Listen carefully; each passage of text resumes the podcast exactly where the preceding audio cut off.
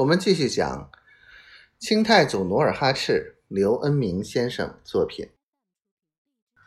努尔哈赤摇了摇头，不赞成的说：“不那么简单。尼堪外兰所居之城不过十里，人不足千，扶持这样的人有什么用？明朝向来对我们女真实行以夷制夷。”分而治之之策，他们宁愿看各部族内互相争斗，彼此抵消力量，他坐收渔人之利，也不会插手各部的纷争的。所以，依我之见，李成梁支持尼堪外兰事假，实则是用来压我这个新接任的建州左卫首领。对，这话说到点子上。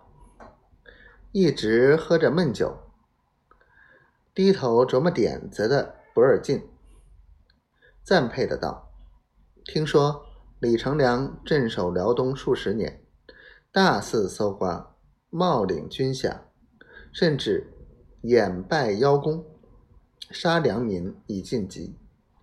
皇上对他已不那么器重。”在这等局势下，李成梁绝不会重用一个酒囊饭袋的。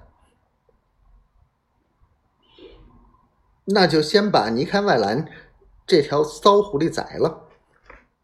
等得不耐烦的图鲁什猛地站起来，在炕上转了一圈，像一只关在笼子里的老虎，抢先说：“说话间，一个阿哈进屋禀报道。”萨尔胡城主诺米娜前来拜会。努尔哈赤连忙道：“请。”萨尔胡城与赫图阿拉同属萨克苏户河部。